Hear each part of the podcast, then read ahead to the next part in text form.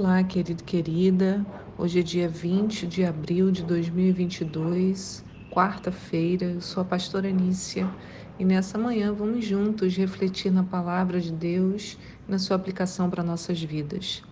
Os textos de hoje estão em Levítico 17, Jó, capítulo 6 e a segunda carta de Timóteo, capítulo 1. Estamos iniciando essa carta, né, o segundo livro lá escrito a Timóteo, a segunda carta que Paulo escreveu a ele.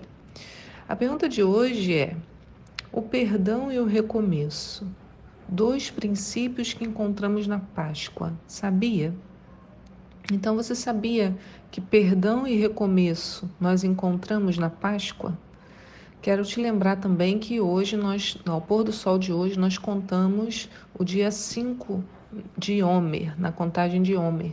Contagem de Homer é um período de 50 dias que vai entre o início da Páscoa e o início da festa de Shavuot, ou festa de Pentecostes, que está na Bíblia. Um tempo em que nós temos separado para exercitar a nossa gratidão ao Senhor. Lembro também que faltam quatro dias para a nossa festa da Páscoa, que acontece domingo agora, às 18 horas, no horário normal do nosso culto. Espero você lá. O texto de hoje em Levítico tem tudo a ver com a Páscoa. Levítico 17, verso 11 diz: Porque a vida da carne está no sangue, e esse sangue eu o tenho dado a vós, para cumprirdes o ritual de expiação sobre o altar pelas vossas vidas, pois é o sangue que faz expiação pela vida. Então, é o sangue que faz expiação pelos pecados. Apenas pelo sangue de um cordeiro podemos ser limpos das nossas maldades, das impurezas, dos maus atos. Fazer esforço, tentar acertar, chorar e se arrepender são fundamentais, mas o que garante mesmo o perdão é o aceitar o sacrifício de Jesus por nós, é viver com o benefício de ser perdoado. Então eu preciso né, de arrepimento, o Senhor busca um coração arrependido, mas se não houvesse o sangue do Cordeiro, né, o que seria de nós? Mas é engraçado porque na nossa cabeça a gente prefere buscar coisas mais difíceis, porque apenas aceitar o perdão parece-nos muito pouco. Né? A gente precisa talvez sofrer, né? É, assim, Algumas religiões vão dizer que você precisa de várias vidas para pagar o que você fez nessa, que você precisa é, sofrer fisicamente, então você tem lá as tantas chicotadas ou ajoelhar em determinadas situações.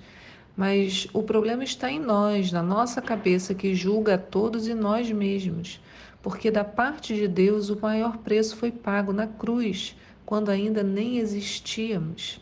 Olha que lindo diz o salmista no Salmo 86, no verso 5: Porque tu, ó Jeová, és bom e estás sempre pronto a perdoar.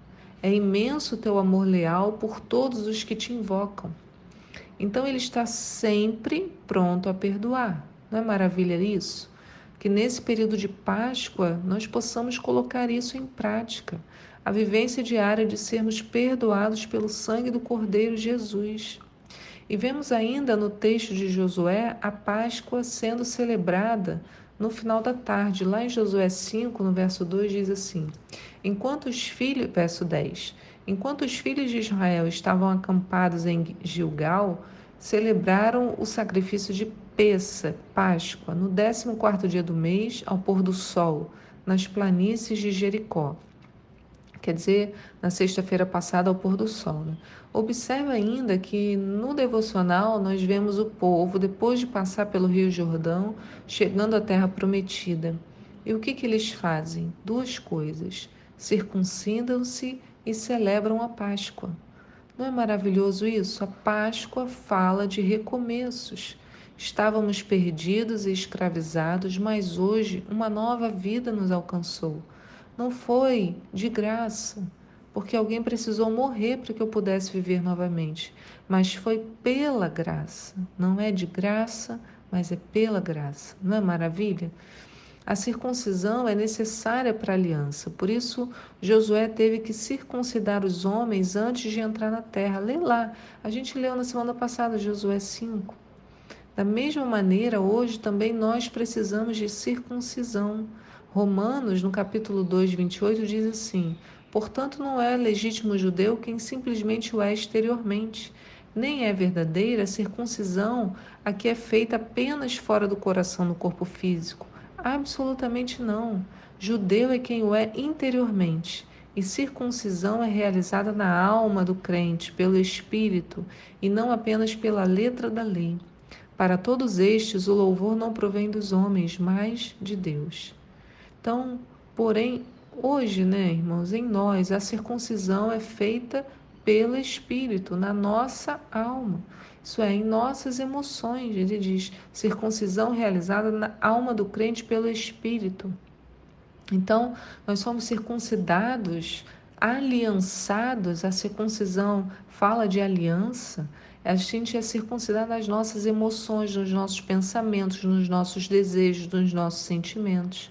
E para celebrar a Páscoa, precisamos clamar por essa aliança.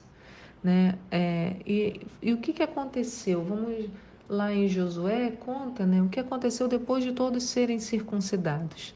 Diz: E quando toda a nação foi circuncidada, repousaram no seu lugar, no acampamento, até que saíram.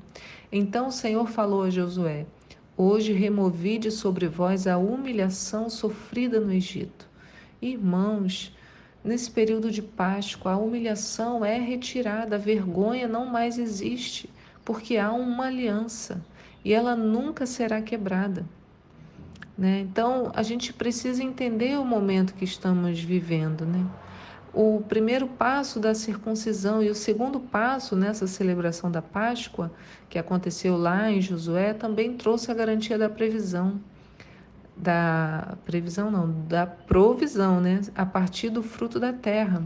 Diz assim, no segundo, no verso 11 de Josué 5: no dia seguinte à Páscoa, comeram todos comeram dos produtos daquela terra, pães sem fermento e grãos de trigo tostados. Ao comerem o fruto da nova terra, no dia seguinte cessou o maná de cair do céu. E os filhos de Israel nunca mais tiveram maná. Todavia, neste ano, deste ano em diante, começaram a se alimentar dos frutos da terra de Canaã. Olha o que acontece nesse momento da celebração da Páscoa. A fase do deserto passou, agora é hora de colhermos o fruto da terra. Não cairá do céu, isso é, não vamos ter com essa facilidade, mas trabalharemos e colheremos, como a palavra de Paulo diz, né? Aquele que não trabalha, não coma. Nós trabalharemos e colheremos, e isso também é maravilhoso. Né? O Senhor nos provendo a partir do esforço das nossas mãos, que foi a promessa é, dada em Gênesis, né, que do suor do nosso rosto nós comeríamos. Então, quantos detalhes em apenas uma das festas, hein? E a gente tem muito mais para desvendar sobre a Páscoa, sobre Pentecostes e sobre tabernáculos. Que o Senhor te abençoe nesse dia, seu coração esteja firme, entendendo a humilhação foi retirada em Cristo Jesus, a vergonha não mais existe, porque agora você possui uma aliança e ela nunca será quebrada. Aleluia. Fique na paz. Eu te encontro aqui para um próximo devocional. Tchau.